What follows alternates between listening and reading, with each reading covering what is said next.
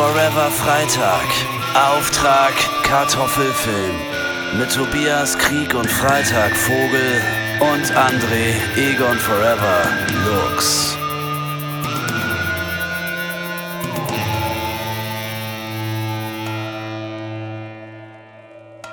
Jingle Bells. Jingle Bells. der, der, die, die Weihnachtsstimmung ist im Arsch. Arsch, ähm, weil wir einen Film geguckt haben, der uns mega aggressiv gemacht hat. Oh nein, das ist doch jetzt ein Spoiler. Vielleicht naja, denken es kann ja, ja es die gibt Leute. auch positive Aggression. Ach so, Also ja, ja, das, das hört man häufig, ne? Das ist so eine, so eine KritikerInnen-Floskel. Der Film hat mich auf eine positive Weise aggressiv gemacht. gemacht. nee, also ich komme ja aus dem Fußball und da würde ich sagen, gibt es auf jeden Fall sowas wie eine positive Aggression und Ja, vielleicht, ja. und das erfahrt ihr in ein paar Minuten, äh, trifft es auch auf den Film zu, den wir besprochen haben, aber zuvor wollen wir über andere Dinge sprechen. Äh, zuerst einmal, wer ähm, sitzt mir denn da so, so besinnlich gegenüber?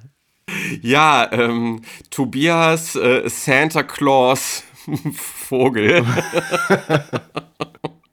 Krieg und Freitag, ihr wisst doch. Mhm. Und du bist?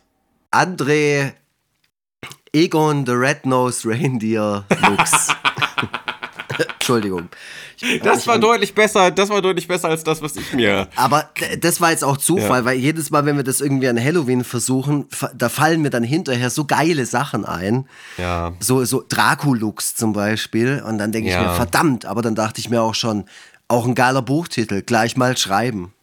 Also, ähm, ich höre ja manchmal diesen äh, Podcast ähm, von Oliver Welke und Oliver Kalkofe. Oh wow, echt, das machst du? Ähm, ja, ja, äh, ich finde irgendwie auch ganz nett mal Podcasts mit älteren Menschen zu hören. Also hier, äh, ich hatte hier die, der Podcast mit Mike Krüger und äh, Thomas Gottschalk, da habe ich auch ein paar Folgen von, äh, paar Folgen von gehört. Armes Schwein. Und die, ähm, die Kalkofe und Welke, die bekommen von einem Redakteur die Themen hingelegt quasi. Und äh, die, da bin ich dann richtig, richtig neidisch, neidisch. Und wenn wir einen Redakteur hätten, der würde uns auch äh, dann vielleicht diese lustigen ähm, Spitznamen dann hinlegen. Aber wir müssen halt mit unseren eigenen Köpfen arbeiten und das auch noch spontan. Und da kommen dann halt solche Ergebnisse bei raus. In, in der nächsten Podcast-Sitzung, weil wir haben ja jetzt dann auch Winterpause und ein bisschen Zeit, um uns mal wieder äh, ja, zu treffen und einfach mal ein bisschen auszusprechen. Äh, da werden wir auf jeden Fall ein paar Ämter verteilen. Und ich würde sagen, ganze- solche ja. Sachen, Der ganze Frust kommt auf den Tisch. das wird auch angeleitet von einem Mentoren oder einer Mentorin. Also ist eine Art von Supervision. Ich wollte es gerade sagen, also die ganzen unangenehmen Sachen, die, wird, die werden, so wie jetzt auch, äh, werden alle auf den Christopher hereinprasseln. Ja. Die wird der alles machen müssen. Tja, Genau. Christopher, was, was soll man machen? Du hast dich hier dazu verpflichtet, uns zu unterstützen mit diesem Podcast. Jetzt bist du ganz tief drin. ja. Für nichts. Ah, für ein bisschen Kofi. Für ein bisschen äh, äh, Unterstützerspenden. Das natürlich. Ja. Da gab es nämlich wieder welche. Soll ich die jetzt gleich vorlesen oder erst am Ende? Ach ja, wo du gerade beim Thema bist. Warum denn nicht? Also passt mal auf, ihr unterstützt uns ja zurzeit wirklich sehr, sehr gut. Äh, vielen, vielen Dank dafür. Ihr seid die, die Größten. Also wirklich, wir freuen uns da sehr. Und ihr habt auch ganz viel unsere Sonderfolgen gekauft, die es bei uns im Shop gibt. Äh, einmal die Sonderfolge über die erste Folge Wetten das und einmal über die Folge ähm, Ein Fall für TKKG. Die, das findet ihr auf foreverfreitag.de bei Podcast unterstützen. Gelangt ihr auf unsere Profi-Seite. Da könnt ihr uns spenden und ihr wisst, es ist ja gerade Weihnachtszeit, da ist man auch ein bisschen freigiebiger. Also latzt mal richtig schön ab. Äh, so wie das Somebody gemacht hat. Also hier steht einfach nur Somebody bought you a coffee und schreit, schreibt äh, frohe Weihnachten, ihr Knirche. Finde ich gut. Hm, süß. Ja. Hier schreibt der Das echt Franz, ähm, der uns auch einen Kaffee spendiert hat. Ich würde ja mal gerne eine Besprechung von Manta Manta 2 von euch hören. Selbst nicht gesehen, aber habe bisher ausschließlich Gutes darüber gehört. Meinst du das ironisch? Naja, egal. Den- Ist ja ja. schließlich auch von unserem deutschen Superstar Martin Scorsese und Brad Pitt in einer Person, Til Schweiger. Freue mich. Also, Franz, ich weiß nicht. Ich, äh, guck du ihn selber bitte nochmal und dann schreib, dann schreib nochmal, ob du das wirklich ernst meinst. Mailbar XL hat uns Kaffee spendiert mit liebe Grüße und weiter so. Vielen, vielen Dank. Und Martin schreibt, danke euch für den Podcast und bitte fortsetzen. Vielen Dank, Martin. Das war erst vor ein paar Tagen. Und ah, ja, äh, die Folgen schön. wurden auch schon ganz, äh, ganz gut äh, verkauft, äh, beziehungsweise ihr habt uns gespendet und konntet dadurch diese Folge anhören, diese Spezialfolgen von Auftrag Kartoffelfilm Nitro, das Spin-off vom Spin-off. ähm, ihr seid wirklich super. Äh, ich finde es wirklich echt erstaunlich bei der Größe von Podcasts, die wir hier haben und vor allem bei der Fülle an Podcasts, die es da draußen gibt, dass wir echt so eine Fanbase haben, die also, das als wichtig ja. erachtet, sowas zu tun. Ich habe da irgendwie eine niederschmetternde Zahl gehört, also äh, was es alleine in Deutschland für Podcasts gibt. Da war irgendwie von 30.000 die Rede. Glaube ich also sofort. Also, also, dementsprechend überhaupt ein Publikum zu finden mhm. bei dieser schieren Masse, die es gibt, das ist äh, keine Selbstverständlichkeit. Und da können wir wirklich ganz froh sein, dass es wir auch schon viele HörerInnen haben, die uns schon ganz lange äh, begleiten. Ey, total. Und ich habe jetzt auch, und da komme ich direkt auf ein Thema von meinem letzten Wochenende. Ich war nämlich mal wieder auf der Comic-Con in Stuttgart. Und das allererste Mal oder zum allerersten Mal war es so, dass es Leute bei mir am Tisch gab, äh, die sich gezeigt haben, die gemeint haben, dass sie gerne unseren Podcast hören und das schon seit einer ganzen Weile. Und manche meinten sogar, sie hören nur unseren Podcast, wenn sie Podcasts Geil. hören. Und dann dachte ich mir auch, was ist los mit dir? ja, aber das ist sehr gut, gut weil dann, dann haben die nämlich keinen Vergleich. Also das heißt, wenn man nur einen einzigen Film gesehen hat, also wenn Willy Wuff der einzige Film ist, den man jemals gesehen hat, dann, dann, dann findet man den, glaube ich, voll geil. Okay. Stelle ich mir gerade vor, so eine Person. Ähm, es war sogar jemand bei mir am Tisch, die hat mir eine Tüte vorbeigebracht mit Gummischlümpfen und Dr. Pepper. Oh, geil. Also mit so, so wiederkehrenden Themen hier in unserem Podcast. Und da habe ich dann auch gedacht, oh wow, also da muss jemand wirklich intensiv zugehört haben, um zu wissen, dass mir das taugt. Das, also ja. so muss sich so ein Chan von den Meris fühlen oder so, weißt ja. wo die Fans dastehen mit so Meerschweinchenfutter und keine Ahnung was. Das fand ja. ich echt eine nette Geste. Und ähm, ja, der Flo von dem Kikeriki Podcast war da und hat mir fränkisches Bier vorbeigebracht und äh, hat sich nochmal übel aufgeregt darüber, dass wir hier nie in diesem Podcast darüber äh, gesprochen haben, dass die damals die Keinohrhasen-DVDs mit ihrem äh, Jeep, äh, äh, oh, das darf ich nicht sagen, mit einer äh, G-Klasse, einem Mercedes, äh, drüber gefahren sind und da ihren Teil dazu beigetragen haben, dass dieser fürchterliche Film vielleicht verschwinden könnte. Ja. Ja, der hat sich so aufgeregt. Daran. Der meinte, was soll das? Warum habt ihr nicht im Podcast darüber gesprochen? Also so spricht er auch. Hey, was soll das? Und hat er so auf den Tisch gehauen bei mir und hat mich so gedreht treten und ich habe euch deabonniert deswegen, ich höre euch nie wieder. Und dann Boah, du könntest Securities. synchron sprechen, Wahnsinn. Es kamen dann so Securities und haben ihn dann so beruhigt und so und dann ist er so langsam runtergekommen und dann konnten wir wieder normal weitersprechen. Aber ja. das hat was mit dem gemacht so. Und an dieser Stelle nochmal, ey, mehr Culpa, Flo. Wir haben einfach manche Sachen nicht immer auf dem Schirm, auch, auch wenn wir das wirklich toll finden, wie sich Leute Wir haben keinen Zeug Redakteur. Legen. Ja, wir richtig. haben keinen Redakteur. Das ist das Problem. Wir haben keinen ja. Redakteur, der uns die Themen hinlegt. Mhm. Und das äh, brauchen äh, wir. Ja, oder hier äh, äh, bei Thomas Gottschalk und Mike Krüger, da ist das, glaube ich, so richtig betreutes Podcasten. Äh, die haben da immer sofort. so jemanden, ich glaube, die haben dann immer jemanden wirklich auf dem Ohr, der denen irgendwie was einredet, wenn äh, die irgendwas Wesentliches vergessen. Mhm. Ähm, und äh, sowas haben wir halt nicht. Wir müssten uns alleine auf unseren Gehirnschmalz verlassen und das ist nicht so einfach, ähm, da immer alles im Blick zu behalten. Mhm. Ja, das stimmt halt. Also, wir möchten in Zukunft einen Redakteur, auch für dich nochmal, lieber Flo, ähm, dann kommt sowas auch nie wieder vor. Das verspreche ich an dieser Stelle. Aber wir brauchen noch mehr Unterstützung. Ja. ja. das, ist, das ist einfach wichtig. Und ansonsten war es echt eine ganz, ganz tolle Veranstaltung wieder.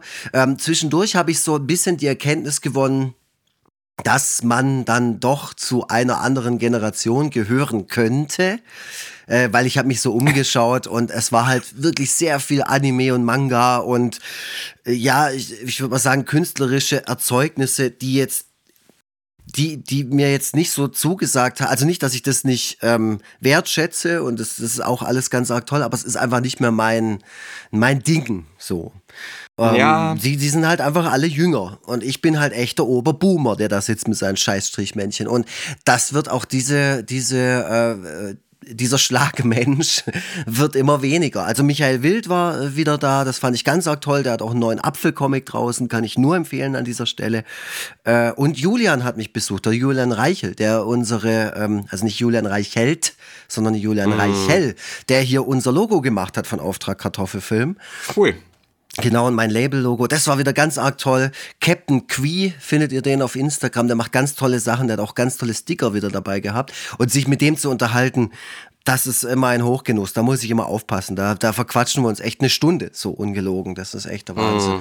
Also wieder Ja. ganz arg tolle Leute so kennengelernt, aber halt, es war auch unfassbar viel los. Also für vor allem den sehr, sehr hohen Eintrittspreis fand ich das ein großes Commitment dieser Community äh, von, von Comic-Con-Fans. Richtig, richtig krass. Äh, und ja, und auch wirklich ganz, ganz tolle Leute am Tisch gehabt und tolle, tollen Austausch. Und aber vielleicht ist, ist die Comic-Con auch nächstes Jahr, vielleicht pausiere ich da auch mal. So, weil ich gedacht habe, vielleicht mal das Feld so ein bisschen den jüngeren Leuten überlassen. Ja, du hast immer so, das ist immer so ein Thema bei dir, ne? Alter äh, und, und, und, und, und Jugend und äh, wahrscheinlich auch deswegen, weil du äh, so stark äh, dich in, in Jugendkulturen verwurzelt siehst. Äh, für mich ist das irgendwie gar nicht so ein Riesenthema. Ja? Ähm, ich finde ich find auch nicht, dass man, nur weil man irgendwie eine ältere Zielgruppe anspricht, dass man dann irgendwie äh, sich zurückziehen müsste, weil das Thema Comics ja ähm, eigentlich ein altersübergreifendes ist und sein sollte. Ähm, und von daher, äh, klar, man sollte sich darüber bewusst sein, dass man äh, nicht das gesamte Altersspektrum abdeckt mit dem, was man macht. Aber wenn immer noch genug Leute da sind, denen das was gibt, was man tut, und seien es, seien es einfach Leute so im, in den mittleren Jahren oder bei mir auch teilweise Rentnerinnen, also da kriege ich auch immer mal wieder Feedback, so meine 80-jährige Oma liebt das, was du machst, äh, dann finde ich das auch okay. Diese Leute brauchen auch äh, Kunst und Entertainment und ähm, da ist ja nichts ähm, Falsches dran. Okay, Also dann, dann, dann muss ich das Ganze vielleicht irgendwie posi positiver ausgestalten für mich als, als Gedanke und hier den Aufruf starten, falls ihr 40 plus seid und ihr Ja. zeichnet Comics, Cartoons oder stellt irgendwelche schrägen, irgendwelches schräge Merchandise her, dann meldet euch bitte bei der Comic-Con in Stuttgart an. Ja, also äh, Cartoonisten sind fast alle 40 plus. Das muss man jetzt mal ganz klar sagen. ja, also Guck ich mal, sag mal, wenn ihr coole Cartoonisten Ja, also du musst nur bei, bei, bei Beste Bilder von Lappern, Mhm. äh, ne, was einmal im Jahr rein, rauskommt, musst du in das AutorInnenverzeichnis schauen. Mhm. Und äh, da bin ich einer von den jungen Wilden. Das Es ist auch krass, also eigentlich müssten so Leute wie Metabene oder Flix oder so, die müssten alle auf dieser Comic-Con eigentlich sein. Weil da ist so unglaublich viel los. Und Ja. da sind nicht nur CosplayerInnen oder, oder Manga-Fans, da sind auch ältere Leute, so ist es nicht. Und der Sascha Also ich der das- ist ja auch da zum Beispiel. Also ich kann dir das nur von meiner Seite aus äh, sagen. Ähm, ich habe zwei Buchmessen im Jahr und äh, eine halbe, einen halben Comic-Salon. Ja. Und äh, ich habe ein kleines Kind, deswegen kann ich nicht noch eine weitere Veranstaltung äh, woanders mitnehmen. Ich müsste die, die Buchmesse in Frankfurt ausfallen lassen, äh, dann stattdessen, um dann äh, mit gutem Gewissen auf die Comic-Con gehen zu können. Und hätte dann bei der Comic-Con den Nachteil, alles selber machen zu müssen. Ja, das stimmt richtig. ja. Mir, Aber ich wäre ja Ja, auch noch ja. da. Also da wäre ja, das- es ist dann vielleicht auch ein bisschen familiärer für dich. Also du könntest ja dann auch Ja. so ein bisschen als Ausflug sehen. Genauso wie die Lesung äh, in Oberschwaben, die du hoffentlich Anfang nächstes Jahr dann mal hier in Angriff warum nehmen denn wirst. anfangen? Warum denn nicht? Na, Warum weil ich denn jetzt hier, ich will, dass du jetzt hier mal richtig schön ablieferst. Du bist aber, ja, du bist so, du bist echt so ein Typ, du willst immer, du, du, du brennst einfach immer von allen Seiten. Also das ist, äh, von, das ist wie so eine Kerze, die von, oder wie eine Dynamitstange, Ja, die von beiden Seiten. Das stimmt, das stimmt auch nicht. Ich will mich einfach nur darin sonnen, dass ich dich kenne. Ganz klar. Ich habe auch, ich habe auch letztens ähm, von Lektora, äh, das, das war ganz witzig. Ich habe mir Sebastian 23, kennst du den? Kennst bestimmt. Ja, ja, ja, Genau, habe ich mir Bücher schicken lassen und so, weil ich die ja so verschenken wollte und sowas. Ähm, und dann konnte ich echt bei manchen Leuten und auch bei einer ganz anderen Generation voll damit angeben, dass ich mal kurz Kontakt über Insta mit dem hatte. Und das, der, der ist ja bei uns auch im Abendkassebuch und so. Ja. Das ist so geil. Also ich bin so erfolglos, aber ich kann total mit so, einer, mit so einem Erfolg angeben, den es eigentlich Prinzip, also mit dem Erfolg anderer Leute. Ja. Also ich muss ganz ehrlich sagen, ähm, also ich war auch mal sehr fasziniert von Ruhm und Prominenz und so weiter. Ja, ja. Und, und mittlerweile habe ich da mit so vielen äh, Leuten irgendwie zu tun gehabt im Laufe der Zeit, dass das irgendwie gar nichts so richtig Besonderes mehr für mich Nein, hat. ist es auch nicht, um Gottes, also geht's mir schon eine ganze Ja. Weile. Also auch dadurch, dass ich halt Konzerte veranstaltet habe oder sonst was, man kommt ja in Berührung mit den Personen und das ist auch so, wenn dann Leute irgendwie, ach was, du kennst den Krieg- und Freitag-Typ ähm, und Mhm. dann kann ich zum Beispiel sagen, ja, bei dem ist gerade die Spülmaschine kaputt. Ja, Real Talk. ja ey. Es entmystifiziert ganz schnell sowas. Also ich sehe mich, also es ist ganz oft so, dass ich mich in bestimmten Situationen erlebe, die wirklich überhaupt nicht glamourös sind und dann denke ich dann auch so, könnten mich die Leute jetzt mal sehen? Könnte die, weil es ist ja, das habe ich sowieso schon le letztens gedacht, auch so bei Signierstunden, ne? Da stehen teilweise Leute extrem nervös mir gegenüber, die objektiv betrachtet weitaus cooler sind als ich. Also besser angezogen, besser aussehend, ähm, souveräner normalerweise im zwischenmenschlichen Umgang. Eloquenter. Und so, äh, die auch wahrscheinlich ein spannenderes Leben haben als ich. Ja, Und äh, ne, aber ich habe halt das größere Megafon. So, das Ja. ist so der einzige, das ist der einzige Unterschied. Ansonsten äh, stehe ich halt nachts auf der Straße und warte darauf, dass der Hund kackt, weißt du? So, Richtig. Und regst dich auf, wenn er es nicht tut. Ja, genau. Und gehst dann stinkig nach Hause. Und sagst, ich Ja. hab wieder nicht geschissen. Mann. Also ne, mit, mit äh, senilem, äh, inkontinentem Hund und kleinem anstrengendem Kind äh, ist also mit, Glam mit Glamour ist wirklich nichts im eigenen Leben Ja. irgendwie vorhanden. Ja, also ich finde auch so äh, generell, wie die Leute immer so das, das Leben von einem auch einschätzen und wie schnell man halt auch als arrogant gilt, weil man, keine Ahnung, weil man mal das Glück hatte, dass einem sehr viele Leute zugehört haben im Internet oder so. Das ist ja auch ganz schnell passiert. Also so, gerade sowas wie, ah, wir erwähnen jetzt leider nicht diese schöne Aktion mit dem Auto und den DVDs und sowas. Ich glaube, da wird man da ganz schnell als, ah, das haben die wohl nicht nötig, ähm, weißt du. Und, und ich denke mir so, ja, wenn du wüsstest, was ich sonst so alles machen muss, ich muss quasi all das, Ja. was du machst, muss ich auch machen, plus noch viel mehr andere Sachen.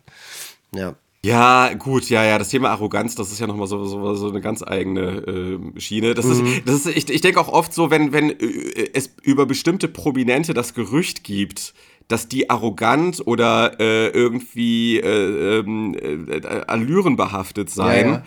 dann denke ich ganz oft, okay, die wurden in einer Situation mal erlebt Mhm. in der Öffentlichkeit, als die gerade nicht ihre beste Laune hatten oder vielleicht tatsächlich irgendwelche privaten Sorgen oder was auch immer Ja.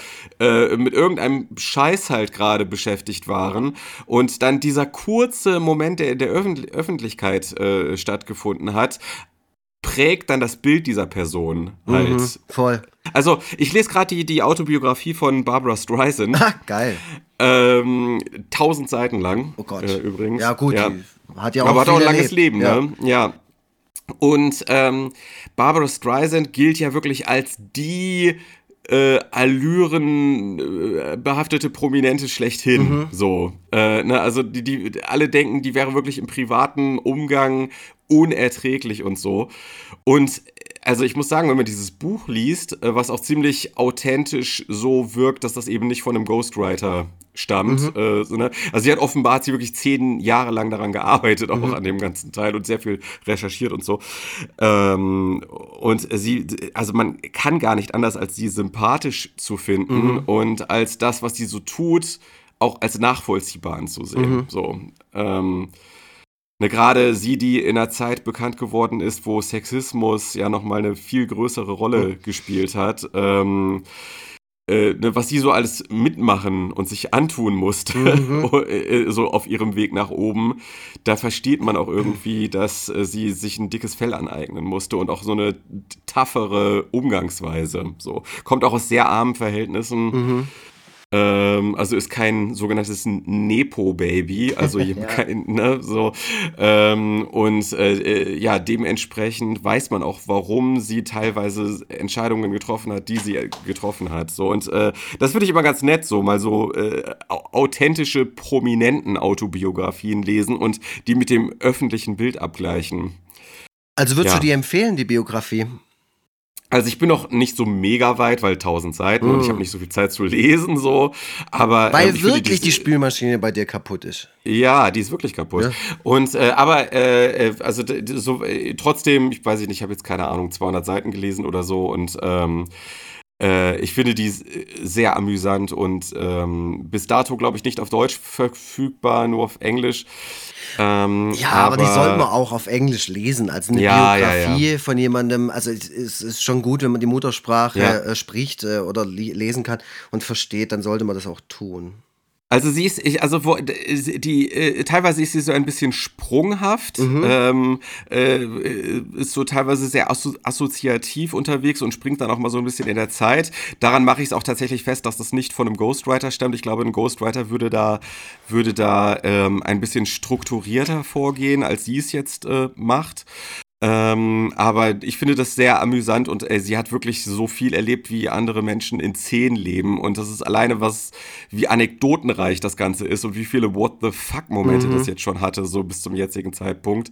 Äh, super. Also cool. kann ich auf jeden Fall empfehlen. Super.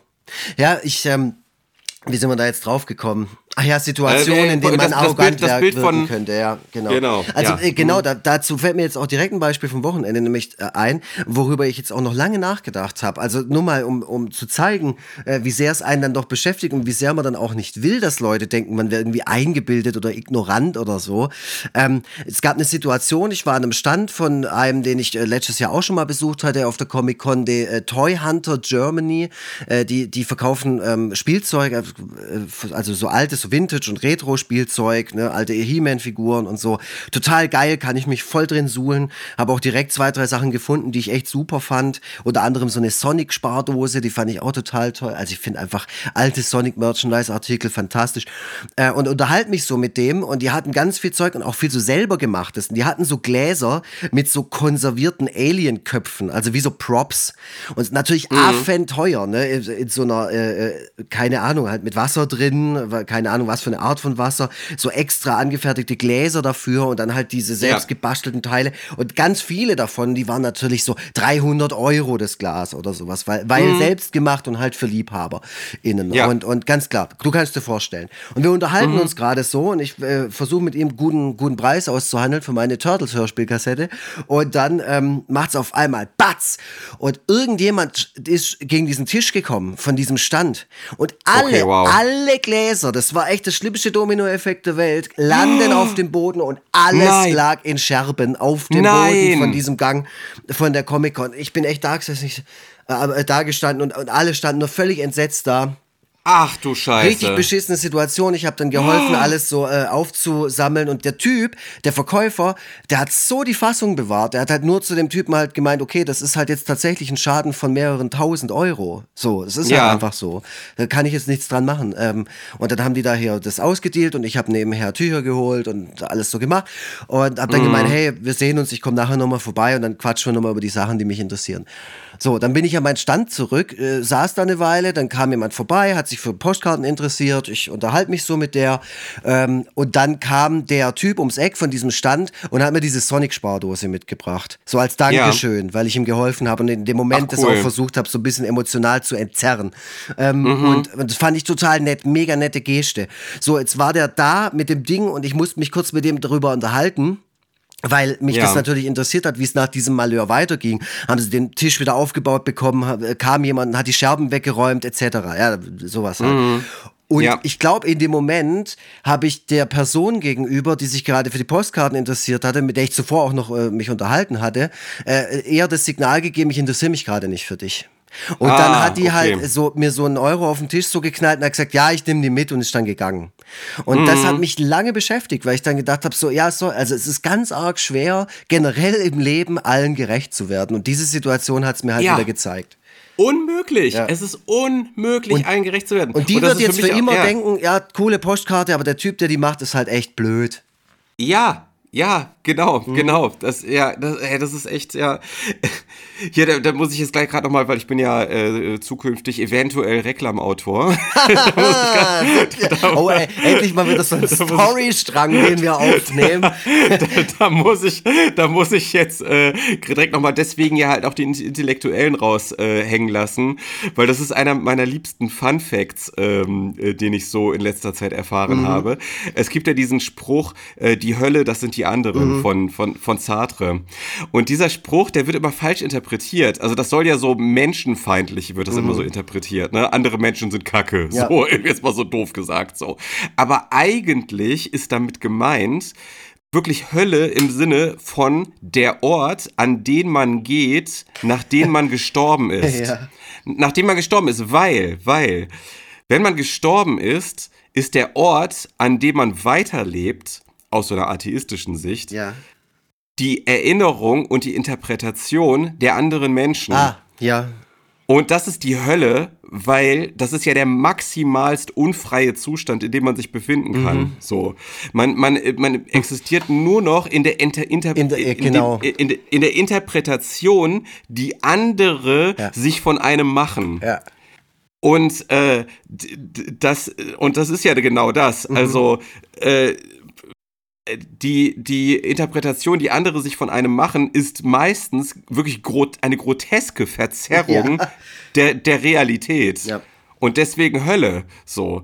Ähm, und äh, das, das finde ich ganz interessant. Also kein, damit ist nicht äh, keine Menschenfeindlichkeit in dem Sinne Ja. ähm, gemeint. Ja, so. absolut. Nee, also das äh, ge genauso stelle ich mir das dann Ja. aber auch immer vor. Also natürlich Ja. auch zu, zu Lebzeiten ist das ja auch so. Man ist ja mehr Mhm. als das, was man tut und was man, was man von einem selber sieht. Man ist eine Erzählung, man ist ein Gedanke, man ist eine Erinnerung und so. Und das ist Mhm. ja, da kommt vieles zusammen.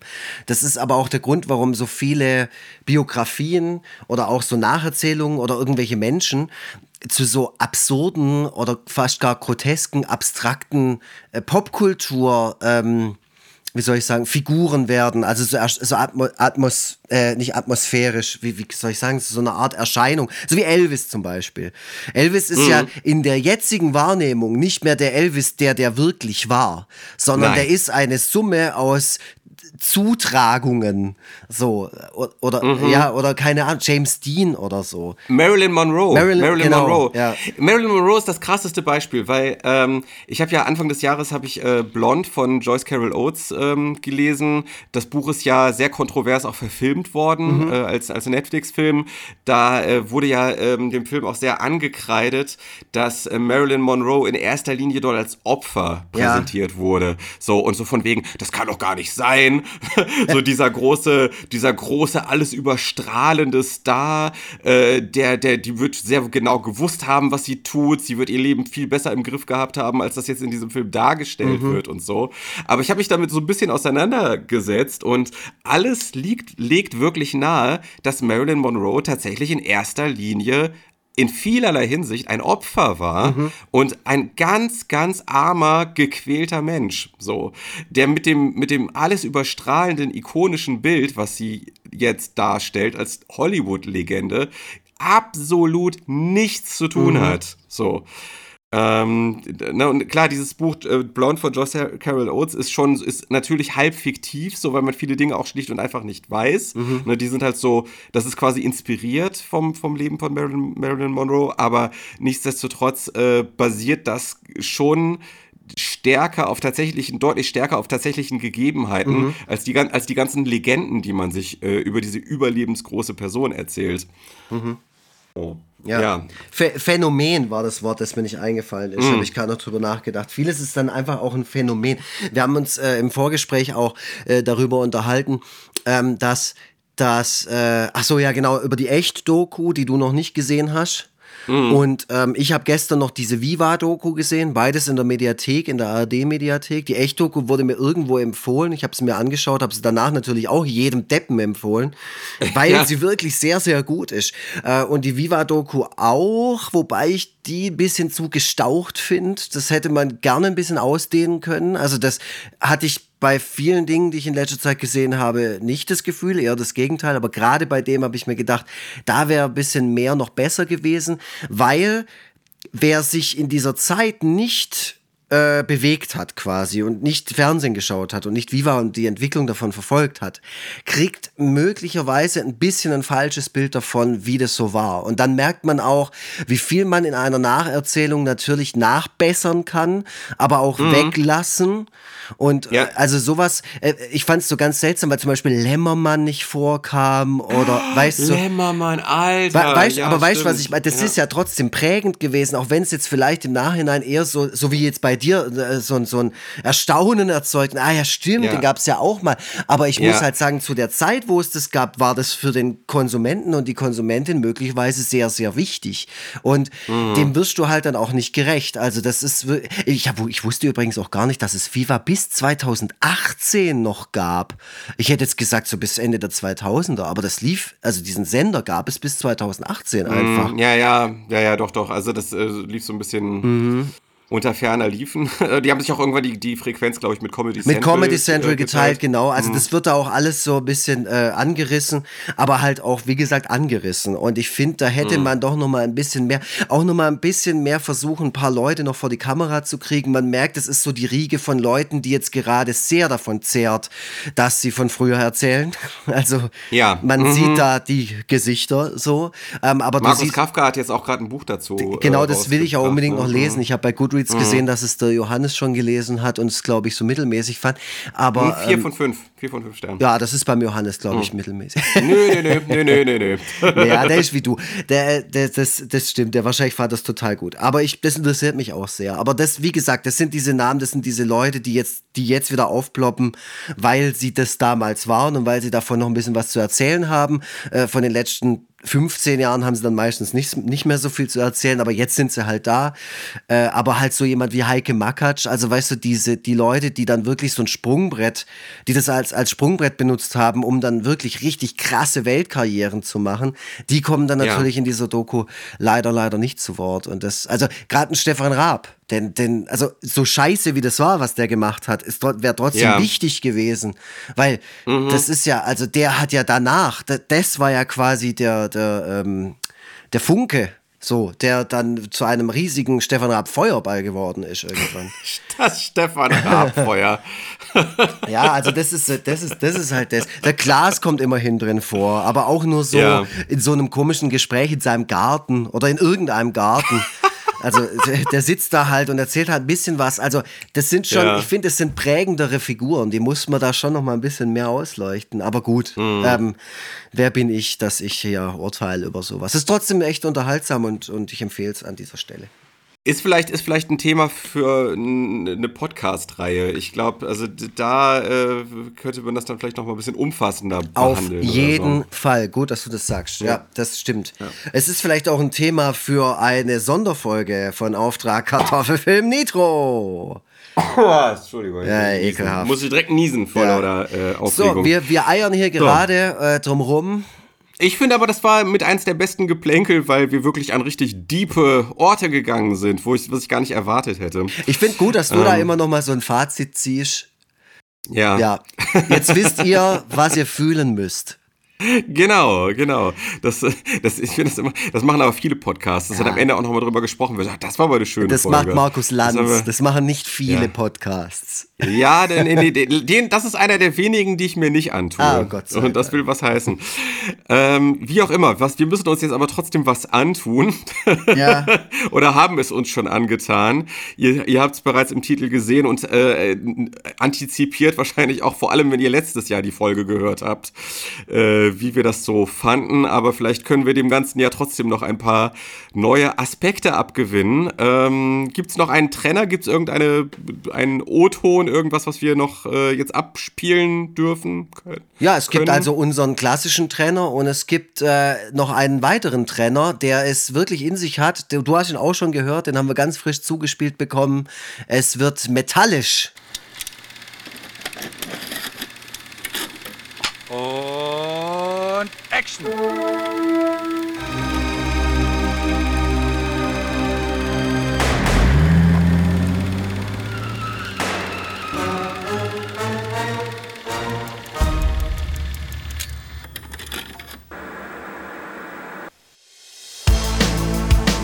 Auftrag Kartoffelfilm.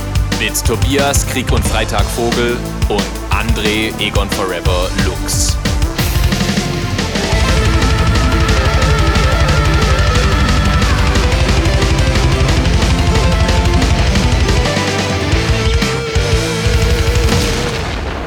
Bah, was für ein affenstarker Trenner. Vielen Dank an Power Hour of Fire, der Podcast über Power Metal. Ich bin schon ganz, also der hat mir jetzt die Kraft gegeben, um das jetzt durchzustehen, glaube ich. ja, auf jeden Fall. Äh, äh, wobei du eigentlich gar keinen Anlass zur Klage hättest, denn du bist ja sehenden Auges in dein Unglück gelaufen und hast mich an der Hand mitgezerrt in besagtes also, Unglück. Dann darf ich mich jetzt nicht beschweren, oder was? Was ist denn das hier für eine Logik? Das ist, also, das ist ja ganz schön reaktionär, lieber Herr Vogeltobi. Boah, auch noch reaktionär. ja, das ist ja, halt, das hätte er doch gewiss selber schuld ist der, wenn er die ganze. Also, ja. Ich weiß nicht, warum du jetzt in diese Aggression reingehst. Ich hat ja Film mit mir, diese Filmreihe. Also, wir haben ja letztes Jahr zu Weihnachten einen deutschen Weihnachtsfilm geschaut. Und das war der Film Weihnachten mit Willy Wuff. Ein Film mit einem Hund, gesprochen von Tommy Pieper, der Stimme von Alf. Und haben dabei festgestellt, hört euch die Folge gerne nochmal an, die ist sehr zeitlos.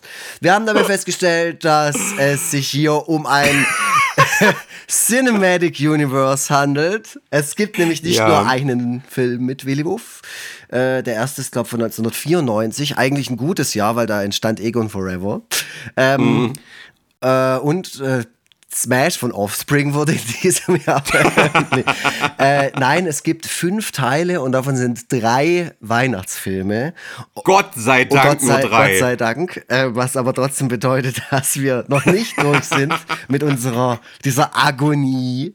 Ähm aber ja, deswegen war es natürlich logisch, dass wir dieses Jahr äh, den zweiten Teil schauen mussten. Mussten. Warum war das logisch? Ich habe, du hast ja schon letztes Jahr darüber gesprochen, dass wir dieses Jahr den zweiten ja. Teil schauen.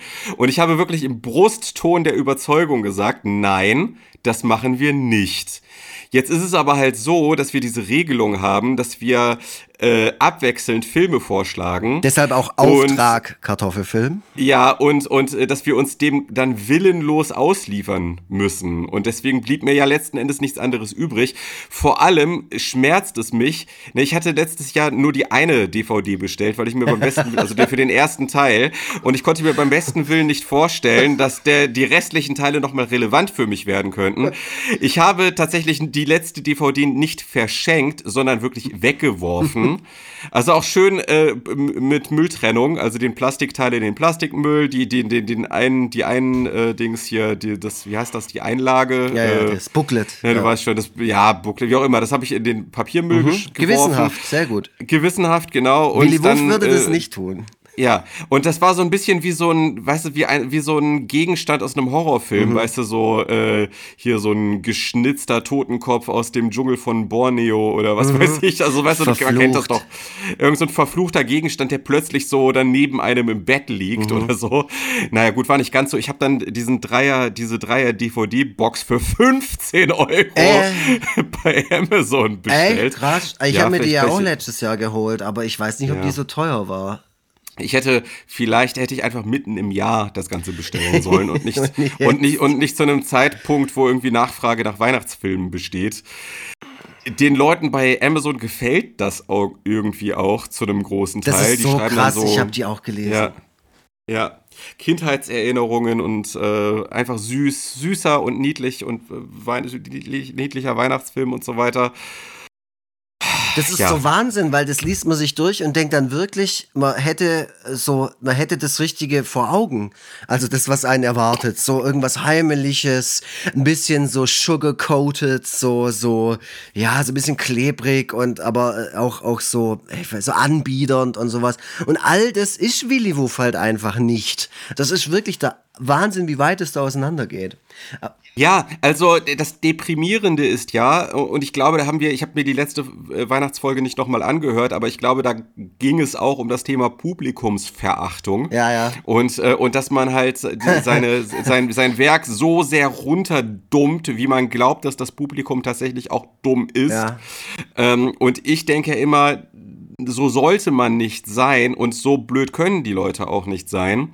Aber wenn man äh, die Einschaltquoten sieht, die wohl gut waren, sonst gäbe es nicht mehrere Teile. Ähm, und wenn man die Amazon-Rezensionen all die Zeit später liest, anscheinend sind die Leute halt doch so blöd. Ähm, Ja. Und der Ansatz, das so zu machen, war anscheinend der richtige. Und das ist natürlich deprimierend. Ich frage mich halt auch die ganze Zeit, ob das halt wirklich der Zeit auch geschuldet ist. Also Weihnachten mit Willy Wuff 2, den wir jetzt besprechen. Äh, eine Mama für Lieschen ist die Tagline. Allein das! ja, ja, schon! ja, ja. ähm, ist, äh, also, äh, ja, äh, es fühlt sich halt einfach an wie eine Erzählung aus einer anderen Zeit. Der ist von 1995 und es ist, es ist Wahnsinn, wie wenig wie wenig gute Laune das macht beim Schauen, obwohl es genau das machen soll.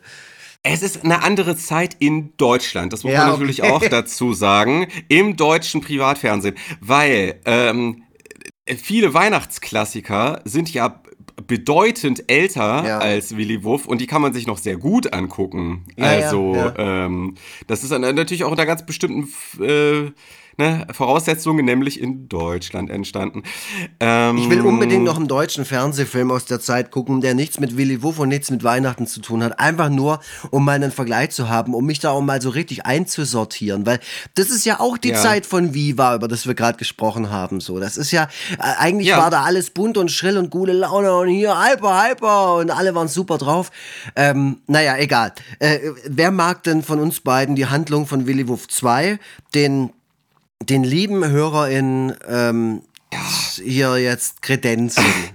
Also wir wollen uns vielleicht einfach wieder ähm, so gemeinschaftlich chronologisch entlanghangeln. Also das heißt, wir können dann auch immer ge gegenseitig Dinge hinzufügen, wenn mal irgendwas äh, ist. Also ich muss sagen, da ich ja den ersten, Te- also den ersten Teil hatte ich ja durchaus mir noch mit einigermaßen äh, okayen Erwartungen gestartet. ähm, äh, ne, wir haben ja gar nicht gedacht, dass wir so abhaten werden. In diesem Fall habe ich mich ja wirklich schon von Anfang an so, äh, so, so weggeduckt, als es losging. So und gedacht, oh Gott, oh Gott, oh Gott, was kommt da jetzt? Und ich muss dazu sagen, ich habe das Ganze dann auch noch mit unserem Sohn geschaut, der krank zu Hause war. Und ich dachte, ähm, hoffentlich kommen da nicht so viele sexistische Sprüche drin vor, die Oh er sich dann äh, ablauschen kann. So, das war ja im ersten Teil so schlimm. Ja. Und ich und, und ich fand es als Experiment auch nicht schlecht, weil ich nämlich, weil ki kleine Kinder haben natürlich, äh, die sind ja eigentlich froh, wenn der Fernseher überhaupt läuft. Und ähm, ich dachte, der hat dann ja vielleicht auch einen etwas niedrigeren Anspruch an das, was er da sieht. Und äh, das war auch als Experiment ganz interessant. Wie findet der das eigentlich? So, Ja, also ähm, das ist ganz spannend, weil normalerweise schreiben wir uns vor der Podcastaufnahme nichts. Also wir schreiben uns Ja. keine Einschätzung oder ah, ich guck den, also manchmal schreiben wir, ah, ich guck den gerade nur so als als so ein bisschen den, den anderen zu stressen, dass er es auch mal gucken soll oder oder irgendwie so, äh, um vielleicht auch so ein bisschen rauszufühlen oder ein bisschen rauszuhören, äh, auf welchem Stand, auf, auf welchem emotionalen Stand der andere auch gerade ist, was den Film Ja. angeht. Aber dieses Mal hast du mir direkt geschrieben, einfach so aus heiterem Himmel, gucke gerade Willy Wurf, warum tust du mir das an? Und ich habe dann nur geschrieben, so, boah, damit machst du es nur noch geiler. Jetzt habe ich noch mehr Bock quasi und ich bin gehypt Ja. und du hast nur geschrieben, dazu besteht kein Grund. Es ist nicht auf kultige Weise schlimm, sondern einfach nur so schlimm.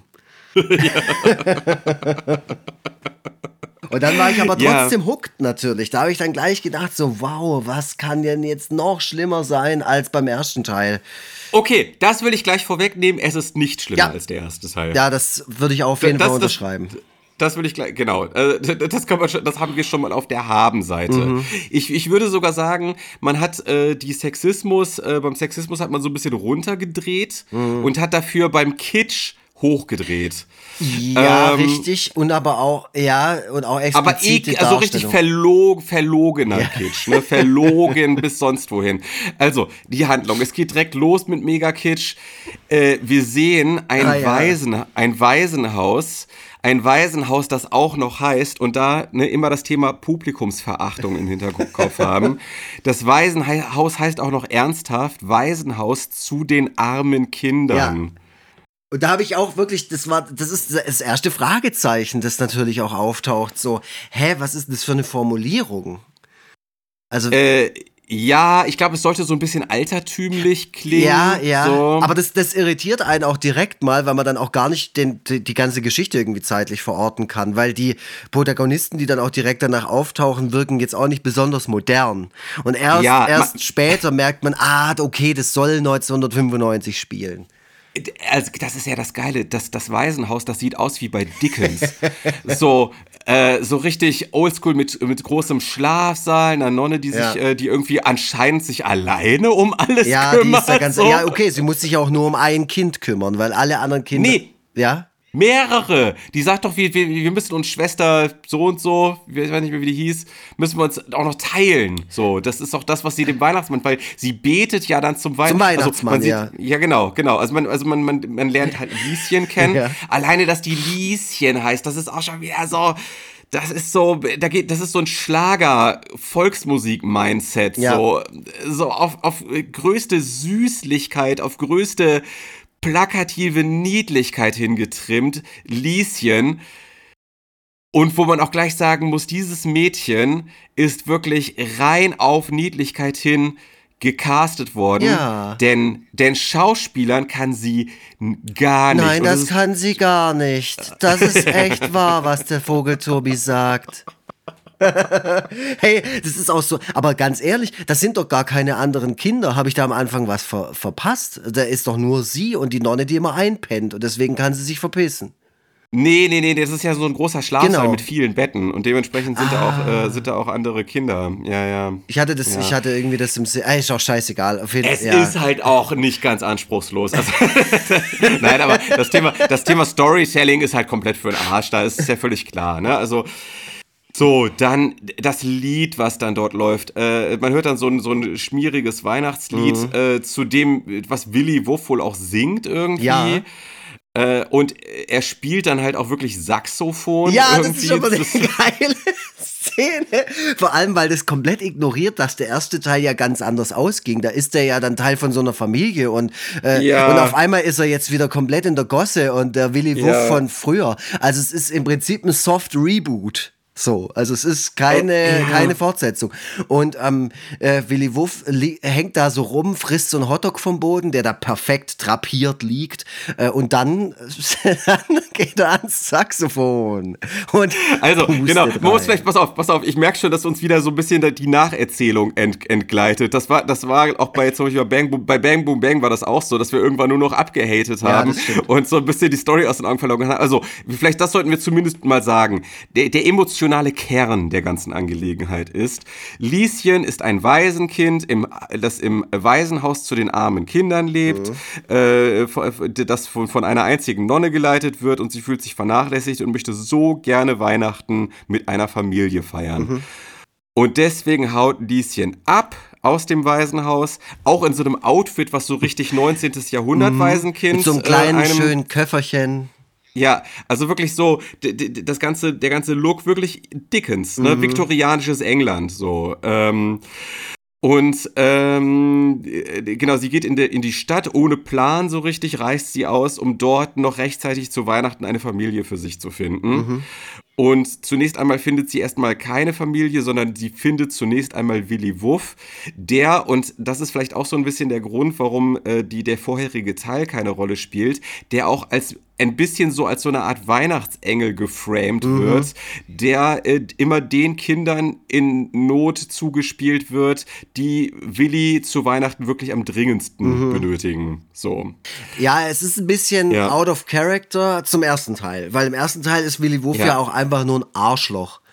Da aber auch halt. Ja, nicht mehr ganz, nicht so, mehr ganz so krass. Nicht mehr ganz so schlimm, aber, aber schon auch noch äh, ein Wichser. Ja. Ja. Mhm.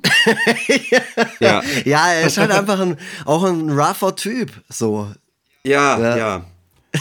Also der Frauenhass wurde da so ein bisschen runtergedreht, wird nur noch so in Ansätzen sichtbar. Ich bin mir auch sehr sicher, dass das äh, die Bestellung vom Sender war. Ja. Äh, dass, die gesagt, dass die so als Feedback gegeben haben, so, "Hm, Quoten waren gut, aber macht doch davon mal ein bisschen weniger, damit wir noch mehr Leute Ja, mitnehmen ja. können. Das finde ich nämlich wirklich, das, das ist wirklich, das merkt man wirklich bei dem, dem Film so dolle an, dass man versucht hat, alle mitzunehmen. Man hat versucht, die Kinder mitzunehmen. Man hat versucht, die Mütter mitzunehmen und man hat versucht, die Väter mitzunehmen. Und wir, wir, wir gucken, wir werden gleich sehen, wo die Boxes gecheckt wurden, jeweils, bei, jeweils bei, bei den Leuten. Da, ging, da ist man richtig so, man ist richtig so nach, ähm, nach so einer St Checkliste wirklich ist man da, ist man das Ganze abgegangen. So. Jetzt sind wir gerade noch so ein bisschen bei dem Part, wir nehmen die Kinder mit. So. Richtig. Ähm, genau. So, äh, so Lieschen äh, ist dann halt irgendwie so ein bisschen orientierungslos in diesem Ort unterwegs, in den sie gerät, äh, in den sie mit dem Zug gefahren ist. So, und jetzt kommen wir dann an den Punkt, wo die Mütter mitgenommen werden sollen. Jetzt wird, jetzt, ich nenne es so ein bisschen den Soap-Part, äh, der jetzt so gezeigt wird. Wir, wir landen auf dem Schloss eines verarmten Grafen. Mit dem tollsten Establishing-Shot, den ich mal wieder hier gesehen habe. Man sieht das Schloss und man sieht in den ersten Millisekunden, das ist kein echtes Schloss. Das ist ein Miniaturgebilde von so einem Eisenbahnscheiß. Also Wahnsinn, wie wenig Mühe sich da gegeben. Und es wird auch noch viel zu lange gezeigt. Also man kann Ja. das kaschieren, indem man es vielleicht kurz zeigt oder sich die Kamera ein bisschen drumherum bewegt. Aber nee, das Ja. ist ein starrer Shot von einem Miniaturschloss und der geht gefühlte fünf Sekunden, was sehr, sehr lang ist. Später ist es nur noch ein Bild. Da ist es dann, wenn das Schloss von außen gezeigt wird, nicht mal mehr dieses scheiß Modell, sondern einfach nur so ein Gemälde. Wo, oder keine Ahnung, was Digitales oder so. Es sieht auf jeden Fall scheiße aus. Ey, das Geile ist ja, man kann ja durchaus die Künstlichkeit des Ganzen plakativ nach vorne halten. Also zum Beispiel Wes, Wes Anderson. Ja, Ja, Wes gut. Anderson ar ar arbeitet öfter mit. ja, Hast du, ist so ist das wieder dieser Moment, wo du David Lynch mit, keine Ahnung, Willy Wuff vergleichst? nein, nein, aber, aber Wes Anderson, ähm, der, der lässt ja teilweise regelrecht raushängen, dass es sich um Kulissen oder Miniaturen handelt. So. Na, man könnte das ja wirklich äh, ownen, den diesen Irgendwie als Fakt. Stilmittel So. äh, inszenieren. Äh, ja. genau. Aber das ist nämlich ein guter Punkt, an dem, an dem man jetzt einhaken kann. Dieser Film ist halt auch wahnsinnig hässlich anzusehen. Und zwar durchgängig. Es ist wirklich eine durchgehende Beleidigung fürs Auge. Die Farben sind so ekelhaft schmutzig. Also, und, und, und, äh, äh, ne, auch, auch die ganze Kameraarbeit und, äh, und Schnitt und so weiter. Ne, weil du sagst ja, die zeigen das viel zu lang. Das machen die ja mit allem. Äh, Ja. Es wird alles viel zu, es wird immer viel zu lange draufgehalten und, und die Kamerafahrten so träge. Ja, ohne jegliche Dynamik und Ja, auch die, die, ja. die Schauplätze. Also es ist ja dann völlig klar, okay, das wurde jetzt auch nicht innerhalb von einem Schloss gedreht, weil die halt überhaupt keinen Zugriff auf ein Schloss hatten. Sonst hätten sie sich nicht an ihrem eigenen Stock-Footage bedient. ähm, und dann gibt's so Dialoge in so Fluren von diesem Schloss. Ja. Und ey, ganz ehrlich, also ich bin hier ja, um, da wo ich jetzt wohne, bin ich umgeben von Schlössern und war schon auch in vielen von denen und weiß, Ja. wie Schlösser von innen aussehen können. Ja. Wie schön. Das sieht nicht aus wie ein Schloss, wenn du ein fucking Schloss brauchst für den Scheißfilm. Also das ist einfach wie so eine Ja. Lagerhalle. Äh, also so von der Stimmung her.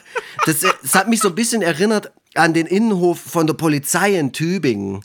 So Ja. richtig abgesch also, ja, so wie du es gesagt hast, so abgegriffen. Da bröselt so richtig alles runter. ja. Ganz kalt. Äh, also das zieht einem wirklich so die, die, Wein, die Weihnachtsstimmung so aus dem Körper raus, so wenn man das sieht. So, es ist so deprimierend, hässlich, eklig. So, ähm, äh, ähm, naja.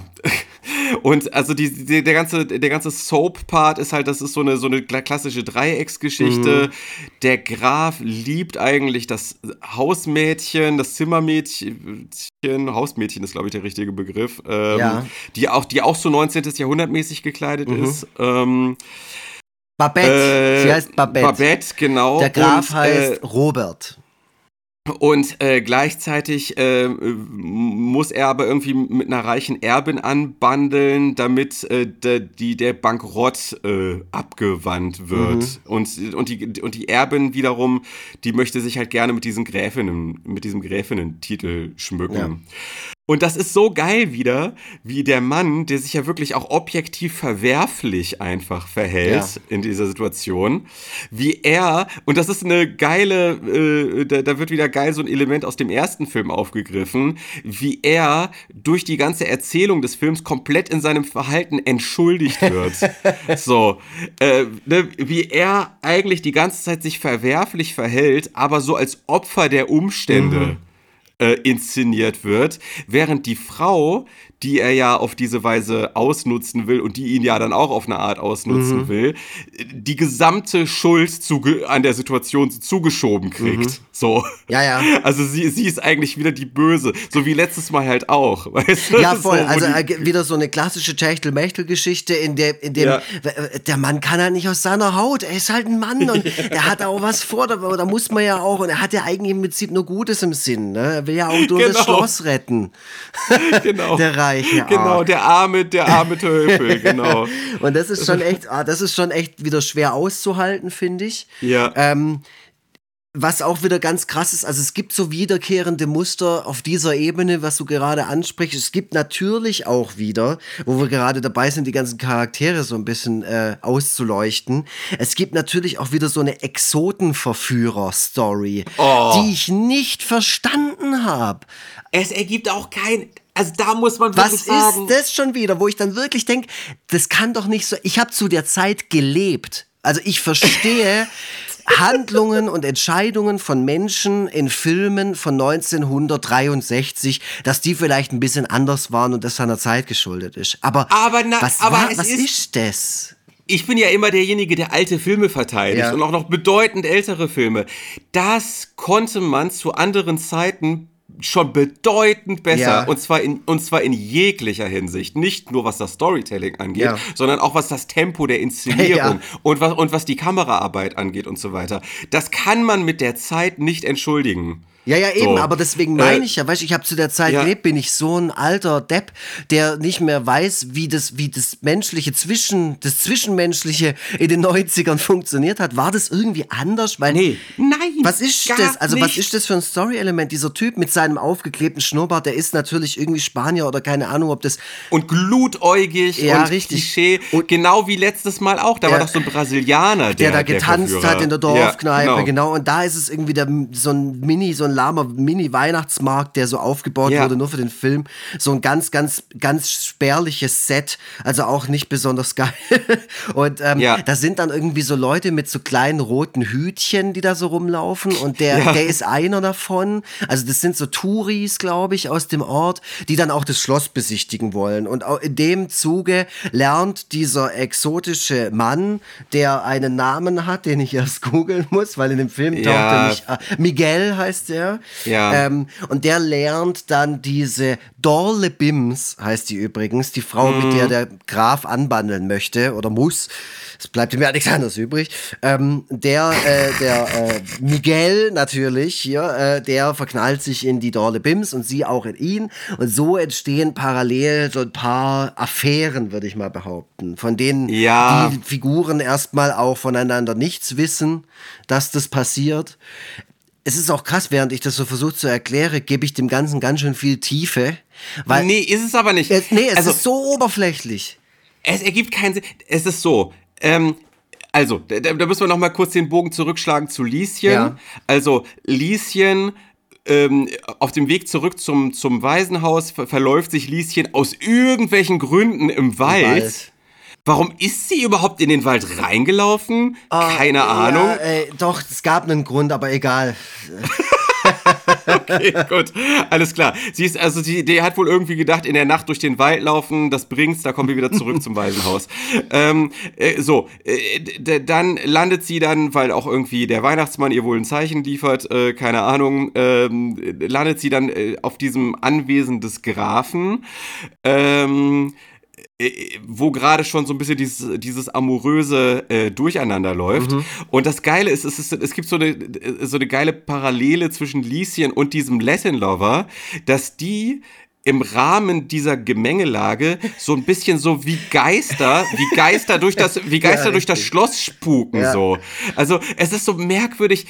Also es gibt irgendwie, ähm, es, bef es befinden sich also der Latin Lover, äh, das Lieschen und die Leute, die diese Dreiecksbeziehung führen, plus dem Vater der der dieser reichen Erbin, der wiederum mit der Mutter des Grafen anbandelt und so. Die halten sich alle in diesem Schloss auf und sind so merkwürdig merkwürdig losgelöst mhm. voneinander. Also die, die irren irgendwie wie so Gespenster parallel zueinander. Die sind halt komplett unbemerkt von diesem Klüngel an ja. anderen Leuten, ja. Aber es, aber es ist auch nicht so richtig, es ist auch nicht so richtig, ähm, klar, dass die sich irgendwie, dass die alle zufällig sich immer nicht begegnen, ja, ja. sondern die, die äh, laufen irgendwie wie an so Fäden oder so ferngesteuert, äh, laufen die so durch den jeweiligen Teil ihrer eigenen Handlungsstränge hindurch, kreuzen hin und wieder mal so ihre Wege miteinander, aber, aber äh, vollführen jeweils so losgelöst voneinander so ihre Dinge, die die laut Handlung jetzt jeweils tun müssen. Mhm. Also es hat wirklich, es hat so was geisterhaft äh, künstlich künstliches irgendwie. Mhm. Ähm, also man kann das, es ist super schwer zu erklären. Ähm, weil das vor allem auch äh, natürlich nicht irgendwie als Stilelement gedacht ist, sondern sehr viel mit dem Unvermögen der Filmschaffenden zu tun mhm. hat, ähm, ihre Handlung irgendwie stringent irgendwie zu erzählen. Ähm, ich habe das Gefühl gehabt, dass da Leute sitzen, die sich das wirklich in dem Moment halt ausdenken. Die, die, halt, die halt kreativ sind in dem Moment und halt sagen, oh ja, genau. Und, und die finden so Dinge so vor und versuchen das dann so einzubauen in die Handlung. So, ah ja, geil. Ja. Weil, also so oft wie dieser verfickte Lastenaufzug verwendet wird, ohne jeglichen Grund, also wirklich ja. auch wie der eingeführt wird. So, Willy Wuff sitzt in den Lastenaufzug, Lieschen drückt drauf, Willy Wuff fährt hoch, Willy Wuff fährt wieder runter, Lastenaufzug. Hier haben wir ja. ihn. Er funktioniert. Ja. Und dann äh, wird der, genauso wie vieles anderes in dem Film, halt immer mal wieder taucht er auf und wird so verwendet, damit es nicht zu langweilig wird. Also so ist zumindest der Hintergedanke wahrscheinlich beim Erzählen. Ja. Also, wenn so viele Leute, die alle irgendwie so jeweils ihren eigenen äh, Motivationen folgen, das ist ja auch so ein typisches Komo Komödientrope. Ja. Irgendwie viele Leute befinden sich gleichzeitig an einem Ort, teilweise wissen sie nichts voneinander, betreten immer zufällig die Räume, in denen der andere sich mhm. gerade nicht aufhält und so weiter. Das ist ja auch so was typisches Theatermäßiges, ja. ne? Einer geht durch die Tür raus, der nächste kommt durch die Tür rein und so weiter. Und das bietet ja auch sehr viel Anlass zu ver lustigen Verwechslungen, Verwirrungen und vor allem zu Tempo und viel lustig spannendem Durcheinander und so. Das wurde im ersten Aber, Teil ein bisschen eindeutiger gemacht, so von der Erzählung her, weil da ja. gab es ja dann auch diese Liebhaberin, die so eine Hundehaarallergie hatte und dann ja, genau. äh, immer mal wieder so, hä, wie kann das sein? Und keiner wusste, dass der Willy Wuff da ist und der musste sich auch manchmal so ein bisschen aus einer Situation herausstehlen, dass er nicht entdeckt wird. Das passiert in diesem Film überhaupt nicht, das stimmt. Nee, man müsste das halt, man müsste das temporeich, pointenreich mit vielen Schnitten, schnellen Kamerafahrten und so weiter mhm. äh, äh, und so weiter, müsste man das erzählen, damit einem, damit äh, die äh, äh, damit das Chaos dieser Situation auch in der Inszenierung sich mhm. ähm, widerspiegelt. Naja, damit man auch vielleicht die ein oder andere Emotion auch übertragen kann. Und wenn es ja. nur äh, das ist, dass man versucht, Spannung zu erzeugen, dadurch, dass man sagt, okay, Lieschen und Willy Woof sollen jetzt nicht entdeckt werden oder so. Das ist ja, genau. es ist im Prinzip fühlt sich das an wie so ein 80er Jahre Ninja-Film, der so zusammengeschnitten ist aus vier verschiedenen Filmen, wo sich die ja. Figuren gar nicht begegnen können, weil es einfach vier komplett unterschiedliche Dinge sind, die dazu, und so war das so ist es da auch. Ja. Und Und das ist halt so diese apathisch und genau, das ist nämlich so und, und das wird halt eben nicht temporeich erzählt, Mhm. sondern halt, wie wir schon gesagt haben, ultra träge, zugekleistert die ganze Zeit mit so einer schmalzigen Musik, Mhm. die ja vielleicht auch mal äh, auf bestimmte Situationen überhaupt nicht draufgepasst Mhm. hat, so ähm, und dieser das ganze apathische dieses äh, dieser dieser äh, dieses Films wird auch noch dadurch verstärkt, dass äh, das kleine Mädchen keinerlei Mimik hat. Äh, die, sie, sie spielt halt auch das Ganze so aufgesagt und mit so einem apathischen, äh, ferngesteuerten Gesichtsausdruck. Ich, ich habe mir einen Satz von ihr aufgeschrieben. Ich bin ja Zitate-Fan. Ich bin Ja. mit einem Freund verabredet. Er heißt Willi und ist ein Hund. Er kann sprechen, aber nur mit mir. Das sagt die, genau so. Ne, die anderen DarstellerInnen sind nicht ganz so schlecht, die spielen halt sehr soapmäßig, sehr Ja. gute Zeiten, schlechte Zeiten mäßig. Darf, so. darf ich da eine, eine Lanze direkt brechen für eine Figur, die echt mein Highlight war? Wo ich sage, Okay, das sag. muss man wirklich rauspointen aus dem Film, ist Babette, die ähm, Ja. Geliebte, äh, das Hausmädchen. Ähm, Babette äh, wird gespielt von einer Schauspielerin, die danach nur noch in Gangs of New York eine Nebenrolle hatte. Wahnsinn. Das ist wirklich der Hammer. Carmen Hanlon. Ich habe versucht, was über sie Ja. rauszufinden, aber die hat, glaube ich, noch in einem Tatort mitgespielt oder halt in irgendeiner deutschen Fernsehproduktion und dann war es das für sie. Und das finde ich, ähm, finde ich schade, weil also die hat so einen Akzent, äh, also wie so Amerikanerin oder so. Und die, ähm, sch- die macht so ein fantastisches Overacting. Das, das hat mir so viel Spaß gemacht. Also bei, bei aller Beschissenheit des Films, ich habe mich immer gefreut, wenn sie irgendwie aufgetaucht ist, weil das, was Ja. sie gemacht hat oder das, was sie machen musste, diese spärlichen Ansagen von der Regie, das hat sie mit unglaublicher Inbrünstigkeit dargeboten. Da, es gibt einen Moment, da rastet sie völlig aus, dem Grafen Ja. gegenüber, und haut ihm so eine Salatschüssel auf den Kopf. Und da lacht sie so ganz irre. und das fand ich so wahnsinnig gut. Später muss sie noch irgendwie so einen Abschiedsbrief formulieren, hat dann so eine, so eine Kunstträne im Gesicht und so. Ähm, also die, Ja. äh, die ist zweifelloses Highlight für mich für die, von Okay. diesem Film. Ja.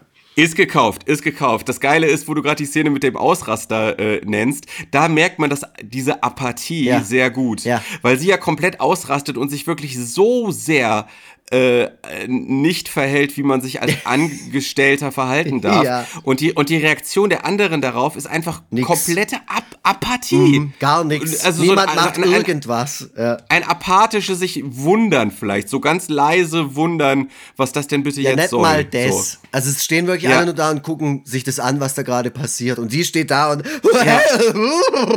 Ja. ja. Das ist wirklich irre. Das ist echt Hammer. Das ist so, das ist fast schon so ein bisschen gruselig, spukig, irgendwie merkwürdig. Ähm, und genau, wo wir über, ich muss das noch, was ich gerade äh, schon mal angeteasert habe, diese Checkliste nochmal Ja, ja. ins Gespräch bringen. Checkliste Kinder, das sind all, alle Szenen, die irgendwie mit Hund irgendwie witzig oder slapstickhaft sein wollen. Checkliste Mütter ist alles, was irgendwie Soap und Dreiecksgeschichte ist und so, wo man auch echt denkt so, ey, diese Szenen mit dieser Liebesgeschichte werden ja so in die Länge gezogen und so überschmalzig Mhm. erzählt. Wie wollen Kinder da nicht komplett Ja, abschalten, voll. wenn die das sehen? Das ist wirklich, das So. ist wie eine Folge Sturm der Liebe gucken. Aber so, wenn Ja, ein das ist- Fünfjähriger das, guckt. Ja. Das ist für Kinder ist das doch Folter, sich das anzugucken. Diese, diese, diese Liebesszenen. Das kann doch nicht aufgehoben werden durch die Szenen mit dem Hund.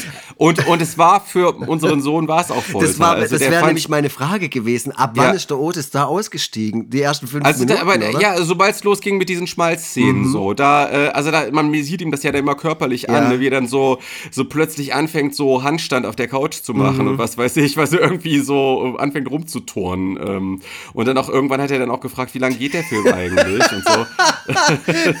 Hast du nicht? Nee, da musst du einfach aber auch ein strengeres Regiment als, als Film-Podcast-Schaffender. Ich habe ihm gesagt und er hat sich ich habe ihm gesagt und da hat er sich dann einfach glaube ich nur still darüber gewundert. Ich habe ihm gesagt, es tut mir leid, aber ich muss den Film für die Arbeit gucken.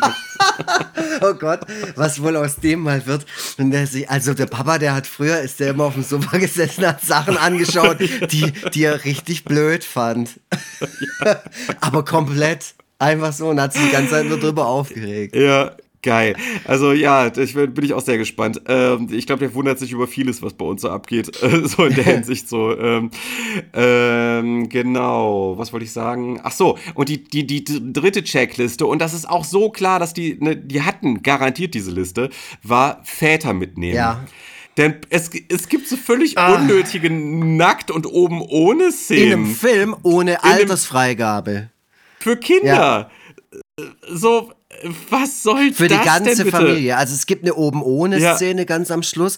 Es gibt eine Szene in der Badewanne, nackt. Ja. Ähm, es gibt Ja. auch, also da springen wir jetzt schon zum Ende, aber ich will die Szene trotzdem, ich habe sie mir auch aufgeschrieben, weil ich echt dann, der Film hat so seine Parts, wo du wirklich nur Stirnrunzeln da hockst, aber immer auf eine unterschiedliche Art und aus unterschiedlichen Gründen.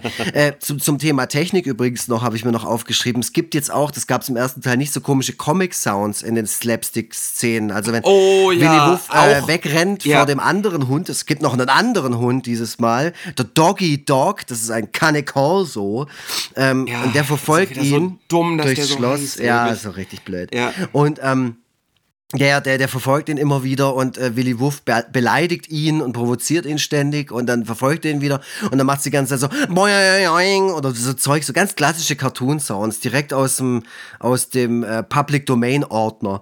Da musste man nicht Ja. dafür zahlen, GEMA-freie Cartoon-Sounds. Und der, Ja. also, Ja. und die sind so schlecht gesetzt. Also, auch zu dem Zeitpunkt gab es schon gute Schnittprogramme. Ihr könnt mir nicht erzählen, dass, dass man da nicht akribisch arbeiten kann, weil das wirklich, also es fällt was um oder Willy Wuff springt irgendwo drüber und so eine Millisekunde später macht's brrrr und du denkst nur, ey, Alter, also wie, wie, wie schlechtes Handwerk da auch noch angelegt wurde.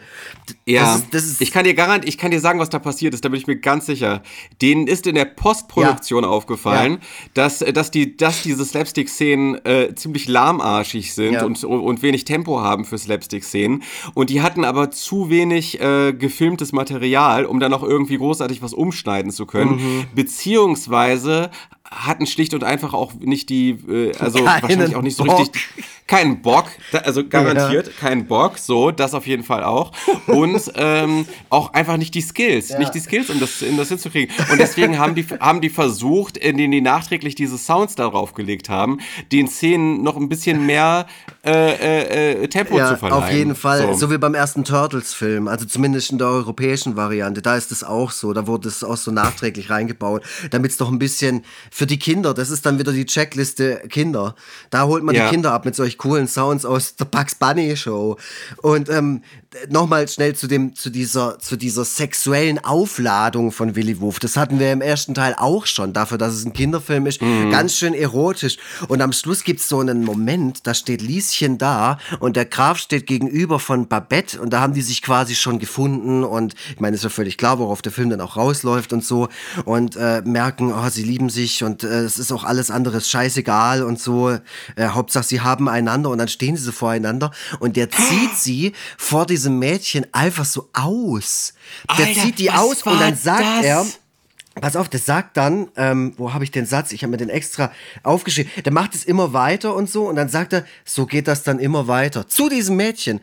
Möchtest Ja. du dir den Rest vielleicht ein andermal ansehen? Ja, Oh, ja, Was geht da ab? ja, was war denn das bitte? Ja. Und dann bumsen sie übrigens, aber ohne das Kind. also, aber das machen sie dann aber Ey. trotzdem noch irgendwann.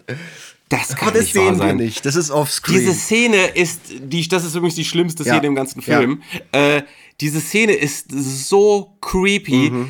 vor allem auch so unendlich in die Länge Lang, gezogen, ja. wie die sich gegenüberstehen. Und das Mädchen steht die ganze Zeit so zwischen denen ganz mit so ernstem Shot. Gesicht. Ja, ga- ganz weiter und Shot. Man guckt sieht so alle die ganze drei. Zeit zu.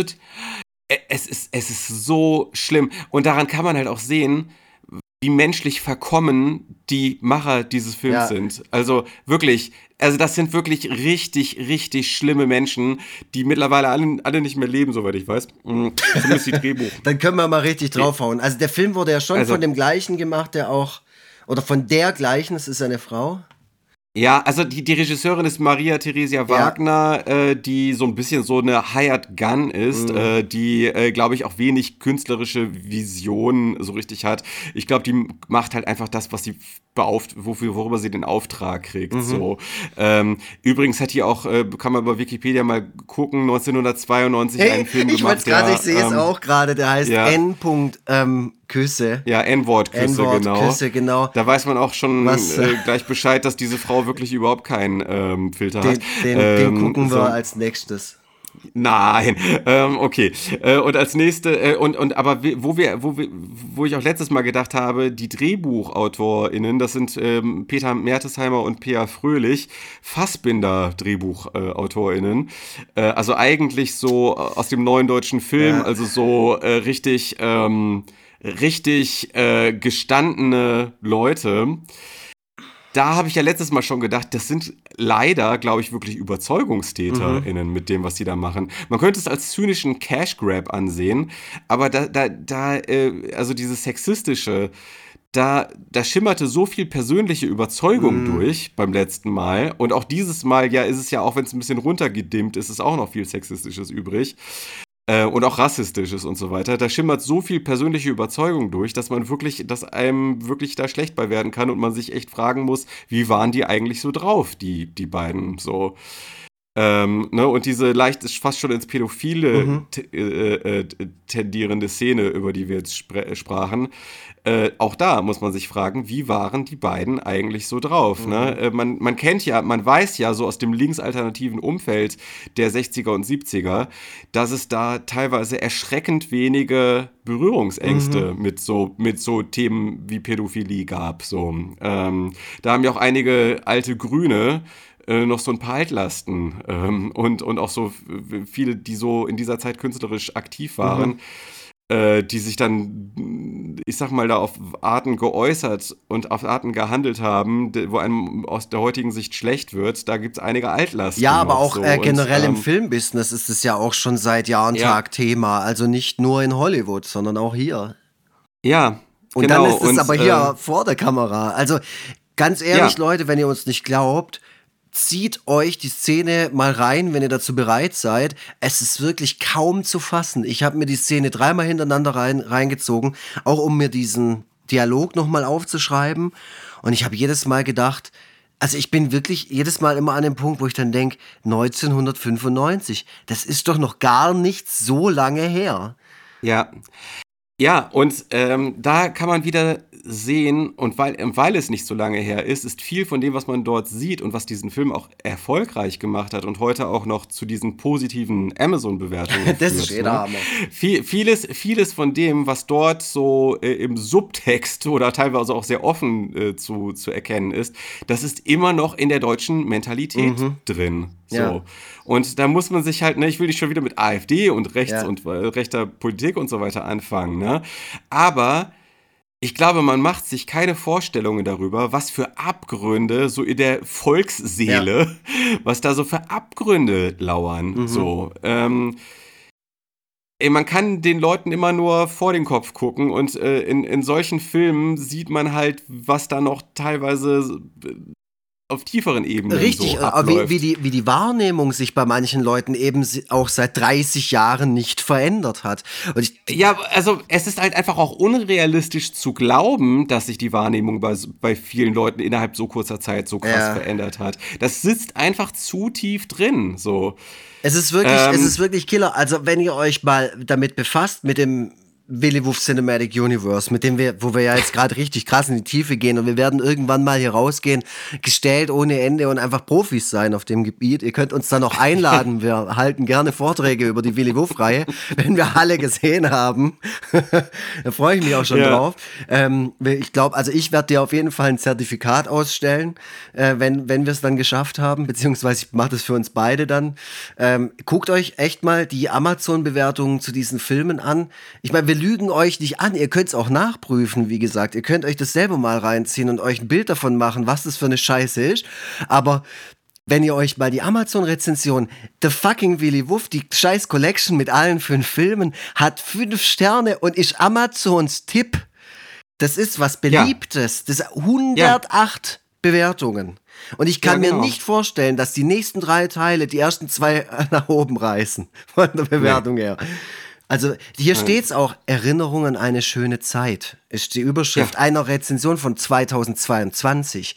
Diese Filme werden nie im Fernsehen gezeigt und zur Weihnachtszeit musste ich immer daran denken, es sind sehr schöne Familienfilme. Nein, sind sie nicht! Das, das sind Ja. keine Familienfilme, das ist Ja. Dreck! Das ist echter Hammer! Ja, es ist wirklich so. Es ist wirklich so. Es ist halt, es ist halt eben kein Cash Grab. Es ist nicht zynisch äh, äh, oder was auch immer, sondern es ist ideologisch aufgeladen bis sonst. Ja, da, da wohin. gibt's keinen doppelten Und, Boden ähm, oder so. Das ist einfach ja. Scheiße. Ah, Ja, also doppelter Boden im Sinne von, es steckt Ideologie da drin. ne? Ich Wolfgang M. Schmidt will ich jetzt hier nicht geben, Ja. da könnte ich auch nicht mithalten, so. Aber, ähm, aber äh, äh, selbst ich, der jetzt nicht äh, ideolog ideologiekritisch total gestählt ist und tausend Bücher zu dem Thema gelesen hat, erkenne, wessen Geisteskind das Ganze, das Mhm. Ganze ist so. Ähm, ja, also Es äh, wird ich- auch, vielleicht ich finde es immer so krass, gerade in den Filmen, die wir manchmal so gucken, wie wenig Konsequenzen Leute auch durch ihr Handeln, das auch als falsch dargestellt wird oder sowas. Mhm. Aber es gibt keine Konsequenzen. Diese äh, Dorle Bims, so heißt sie nun mal. Wäre geiler Bandname auch jetzt. Ähm, ähm, die gibt ihrem Hund dann irgendwie in einem Schälchen so Sekt. Einfach we- weiß nicht, was man damit jetzt nochmal untermauern will, dass sie gewissenlos ist, dass sie äh, eine reiche Nudel ist und so und sie ja nicht, verdient, nicht anders verdient hat, dass, mit, dass ihr jetzt irgendwie übel äh, mitgespielt wird. Wo- Wobei wird, Ja, wird ja ja. auch nicht gemacht, so, aber trotzdem, so wird, so wird sie halt ein bisschen dargestellt. Also solche Sequenzen, solche Szenen, so ohne jegliche Pointe oder ohne jegliche Auflösung dann auch zu sagen, hey, es ist nicht geil, einem Hund Sekt zu geben. Das wäre schon nicht schlecht gewesen, weil auch, auch solche Ja. Sachen machen diesen Film äh, zu einem Nicht-Familienfilm. absolut. Ja, Naja, um die Handlung vielleicht mal kurz, äh, äh, nochmal kurz so zum Ende hin zusammenzufassen. Ähm, also, es geht ja darum, Lieschen soll Eltern finden ähm, und äh, über diese Verwicklungen in dem, äh, an, auf, auf dem Anwesen, in dem Schloss hinweg, äh, kristallisiert sich dann irgendwann äh, heraus, äh, die Eltern, die sie zukünftig haben wird, das ist dann eben nicht der Graf und Babette, sondern das sind dann, das ist so ein bisschen so der, der Plot-Twist, äh, das ist dann eben die, die Mutter des Grafen, die wiederum den äh, reichen Unternehmer dann ehelichen wird, womit dann letzten Endes die Grafschaft dann auf diese Art und Weise ähm, gerettet werden kann. Äh, der Graf kommt mit Babette zusammen, die, äh, die, die äh, Dorle Bims kommt mit dem Latin Lover zusammen. Bims wie Bums wird gesagt in diesem Film. Ja, ja, genau. Entschuldigung. Ja, ja, ja, genau. Und, äh, und äh, ja, die, die, die äh, Gräf, also die, die Mutter des Grafen äh, plus äh, dem Unternehmer, dass die werden dann die Eltern für Lieschen. So. Äh, das ist es eigentlich, ne? Also am Ende hat sie dann, hat sie dann Eltern gefunden und hat Leute gefunden, mit denen sie Weihnachten feiern kann. Ähm, dass man das vielleicht nochmal so kurz ähm, zum Schluss, äh, zum Ende bringt. Am Ende herrscht tatsächlich auch mehr Harmonie als äh, beim ersten Willy Wuff-Teil. Also irg irgendwie, irgendwie wird dann doch am Ende alle, für alle alles einigermaßen gut. Ähm, äh, die, sogar die beiden Hunde vertragen sich dann zum Schluss ähm, einigermaßen miteinander. Ja, also es wird am Ende nochmal so die große Kitsch- und Harmoniekeule ausgepackt, äh, wonach man dann vielleicht vergessen soll, was in den 90 Minuten vorher alles so passiert ist. So. Ja, und äh, es ist einfach wieder ein, ein äh, unendlicher Schrottfilm, äh, der ähm, nur deswegen nicht ganz so schlimm ist, weil weniger äh, sexistische Sprüche drin vorkommen äh, als im ersten Teil. Aber das ändert natürlich nichts daran, dass es trotzdem auch wieder nur einen halben Stern, einen halben Stern gibt. Ähm, da kann jetzt die Babette-Schauspielerin auch nichts dran ändern für mich. ähm, es ist einfach, ne, also äh, äh, äh, letzten Endes äh, diese Pädophilie-Szene, die würde auch einen besseren Film komplett in den Abgrund reißen. Wahnsinn, ja, So, ja. wirklich, wirklich Wahnsinn. Und das ist ja nicht die einzige Szene, die, also auch diese oben ohne Szene, wo ich halt sage, es hat ja, es hat ja keinerlei, also du kannst es auch einfach ohne das machen und es ist einfach egal. Es Es ist für die Väter. Ja. Es ist damit die Damit Väter die auch was für sich haben. Können. Mein Gott, Ja, also es es ist, so. echt Ja. schlimm. Wirklich schlimm. Aber du hast ja jetzt quasi dein Fazit schon gegeben. Ähm, ich möchte dem nichts hinzufügen im Prinzip, außer dass es wirklich ein sehr karger Film ist, äh, mit ganz beschissenen und hässlichen Kulissen, fürchterlichen Figuren natürlich. Ähm, der Hund reißt es auch nicht raus. Die Saxophonszene ist, äh, ist noch so ein bisschen skurril und äh, macht es also auf so eine gewisse Art kurz, kurz süß, wirklich ganz, ganz kurz ähm, und ist aber auch total blöd äh, umgesetzt, weil die, der, der Part in dem Lied, wo, wo Saxophon gespielt wird, geht da danach noch weiter, obwohl Willy Wolf da nicht mehr am Saxophon steht. Also auch da merkt man äh, Ja. dem Film an, so wie bei den bereits erwähnten Soundeffekten, dass die Leute einfach auch gar keinen Bock hatten, den richtig zu hinzubasteln, den Film. Also der ist, der ist einfach, das ist so ein Wurf, dass das Ding irgendwo bei RTL auftaucht. Äh, RTL-Logo am Ende vom Film hatte mir emotional noch am meisten ausgelöst, wo ich gemerkt habe, so, ah krass, ich könnte mal wieder Fernsehen gucken. Lineares zumindest. Ähm, Ja. aber es ist, es ist ähm, auf, auf allen Ebenen einfach ein beschissener Film, der besser ist als der erste, aber halt immer noch scheiße. Ja. Es ist, es ist wie ein Haufen Kacker, aber halt mit so einer, mit so einer leicht gammeligen Kirsche obendrauf. Was habe ich denn dem ersten, glaube ich, auch einen halben Stern gegeben? Weil es gibt Ja. eigentlich im Grunde, es gibt keinen Grund, diesen Film besser zu bewerten. Ähm, Babette, äh, liebe Carmen Hanlon, wo und wer auch immer du bist, äh, vielleicht versuch's noch mal. Ich finde, äh, das war wirklich ein Highlight, diese Darbietung und so. Ähm, sehr charismatisch. Das, war- das hat's für mich so ein bisschen äh, rausgerissen in dem einen Moment, wo sie so ausgeflippt ist. Aber ja, wie gesagt, die Reaktion der anderen Protagonisten war Wahnsinn. Eigentlich einfach Wahnsinn. Und für mich, äh, für mich ist also dieser Podcast generell, es ist für mich oft einfach unglaublich rätselhaft nur. Diese Filme Ja, aus den stimmt, 90ern zu schauen und zu denken, diese Figuren sind so hölzern und so komisch geschrieben in all ihren Entscheidungen und all dem, was sie sprechen, im Vergleich zu vielen Filmen, die wir aus den 50ern oder 60ern oder 70ern hier in dem Podcast schon geschaut haben, wo ich mir Ja. denke, wo kommt denn das her? Ich habe manchmal das Gefühl, wo ich meinen ersten Manga gelesen habe, habe ich gemerkt, okay, da ist ein anderer kultureller Background, da ist eine andere Art von Storytelling. Die Figuren treffen, wie gesagt, andere Entscheidungen. Das kann ich akzeptieren, weil hier einfach ra anders rangegangen wird und auch eine andere, andere Referenzen mit reinspielen und so weiter. Aber doch nicht bei einem deutschen Film. Und das ist wirklich sowas, was mich, ich würde mich unglaublich gerne mit jemandem unterhalten, der an so einem Film mitgewirkt hat. Ja. Und dann wirklich mal Szene für Szene durchgehen. Was ging damals in euch vor, als diese Szene mit dem Grafen und dem Hausmädchen und dann steht das Lieschen mit dabei und er zieht die vor der aus und sagt den unfassbaren Satz, möchtest du den Rest ein andermal sehen oder so. Also das ist wirklich, das kann auch 1995 nicht, nicht angenehm gewesen sein. Wahnsinn, also von mir auch ein, ein halber Stern. Ähm, auch wenn ich dieses Mal gesehen habe, dass an dem Film ein, und der Christopher hat es auch bei uns in die WhatsApp-Gruppe geschrieben, ein Egon Lux beteiligt war. Das finde ich ja, auch äh, spannend. Da muss ich noch mal ein bisschen recherchieren. Wer, Ja. who the fuck ist Egon Lux? Oh, aber ich sehe das- wie immer, man googelt und das erste, was kommt, ist eine Sterbe, äh, eine Todesanzeige. Na super. Ah, okay. Aber das ist nicht der Egon Lux. Naja, egal. Halber Stern von mir. Fuck you, Willy Wuff. Ich freue mich schon auf nächstes Weihnachten, wenn, wenn wir dich end, endlich beerdigen können. nicht den Hund selber, das habe ich letztes Mal auch schon gesagt. Der Hund ist süß. Ja. ja? ja, er kann nichts dafür. Aber der Charakter Willy Wuff und äh, egal ob Tommy Pieper oder nicht, ist mir scheißegal. Ach, Tommy Pieper ist, ich sag mal, wenn man ihn im Dschungelcamp gesehen hat, ist, ähm, der ist leider auch nicht der allergrößte Sympath auf Erden. Gut, wer, wer, wer Ja. im Dschungelcamp war, ist das schon. Ah doch, gibt ein paar, ja. Ja, ja. Egal. Naja, mir übrigens hier Leute, die daran mitgewirkt haben. äh, Mir folgt übrigens jetzt Annika Decker bei Instagram, Mhm. die Drehbuch, Drehbuchautorin von Kein Ohrhasen. Ach was, okay. ja. ähm, ja. Äh, was machen wir da draus? Mal gucken. Ja, wer weiß. Wir schauen mal. Mal, mal schauen. Das ist ja jetzt heute auch die letzte reguläre Folge für dieses Jahr. Äh, wir, wir nehmen uns dann jetzt bald in unserem Auftrag Kartoffelfilm Gremium äh, sicherlich auch was vor und äh, werden auch solche, solche Themen dann mal auf den Tisch legen und drüber sprechen. Ja, und äh, Jahres Jahresrückblick. Den, den wird es auch noch geben, ja, ganz klar. Also, Genau. das ist ja Tradition. Uns gibt es ja schon seit fünf Jahren.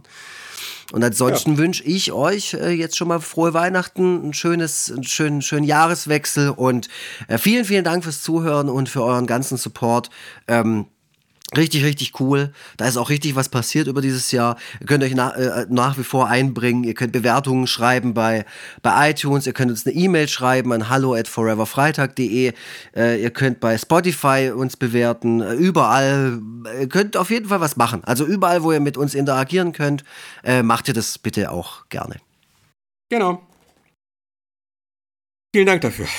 Gut, dann ähm, ja, bleibt mir nur zu sagen, ähm, tschüss. Ja, tschüssle. Schnitt, Mix und Mastering von iLaid Backsound.